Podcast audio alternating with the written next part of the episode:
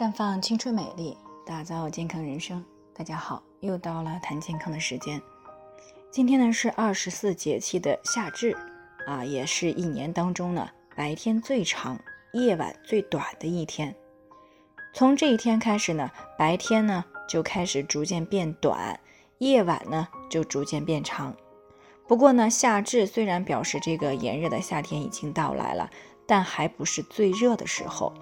在夏至以后的一段时间内呢，气温呢仍然是继续升高，大约呢再过个二三十天呢，才是最热的三伏天气。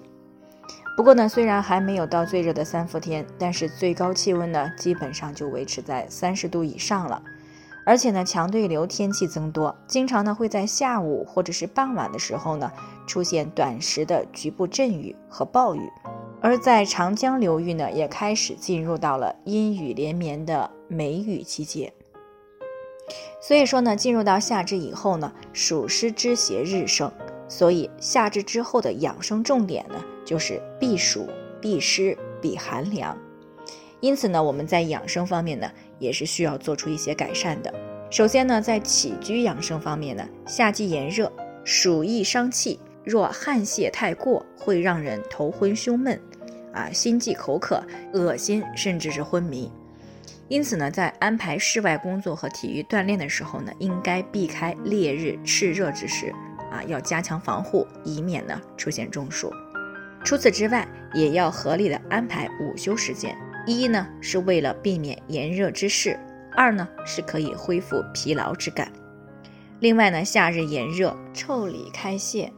那么就容易受到风寒湿邪侵袭，所以呢，在睡眠方面呢，最好是晚睡早起。另外呢，不宜对着风扇一直的吹啊，有空调的房间呢，室内外温差呢就应该不要过大，更不宜呢夜晚露宿。其次呢，是在运动养生方面，夏至的运动呢，最好呢选择在清晨或者是傍晚天气比较凉爽时进行。那么场地呢，最好是选择在啊河边、湖边、水边啊，公园、庭院，还有这个空气新鲜的地方。但是丽水呢，也不要太近，以免呢发生意外情况。那有条件的人呢，可以到森林、海滨地区呢去疗养、去度假。锻炼的项目呢，应该是以散步、慢跑、太极拳和广播操为好，而，不宜做过分剧烈的活动。那如果运动过激呢，就会大汗淋漓，汗泄太多，不但伤阴气，也容易损害阳气。那在运动锻炼过程当中呢，出汗过多的时候呢，可以适当的喝一些淡盐开水，或者是绿豆盐水汤。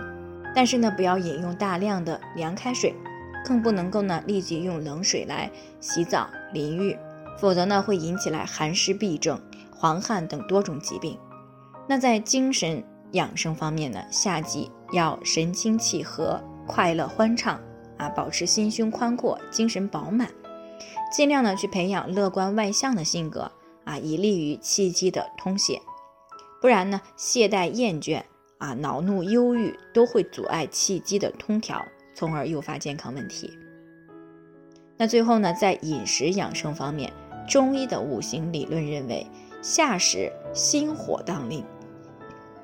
心火过旺则克肺经，那么根据中医五脏五味的相互关系，味苦之物呢能够助心气而治肺气。夏季呢又是多汗的季节，那么中医认为这个时候要多食酸味儿的东西以固表，同时呢多食咸味以补心，因为呢咸味入肾，补养肾水，肾水上行呢以敛心火。啊，才不至于导致心火过旺。那以上呢就是夏至节后的养生重点。那么大家适当的注意呢，啊，尽可能的就去避免了出现在当季的一些健康问题了。最后呢，还是要提醒大家，由于每个人的健康情况不同，具体的问题要具体分析。如果你也有健康方面的问题想要咨询呢，可以关注微信公众号“普康好女人”。添加关注以后呢，回复“健康自测”，健康老师呢会针对个人的情况做系统的分析，然后再给出个性化的指导意见，这个机会呢还是蛮好的，希望大家能够珍惜。今天的分享呢就先到这里，我们明天再见。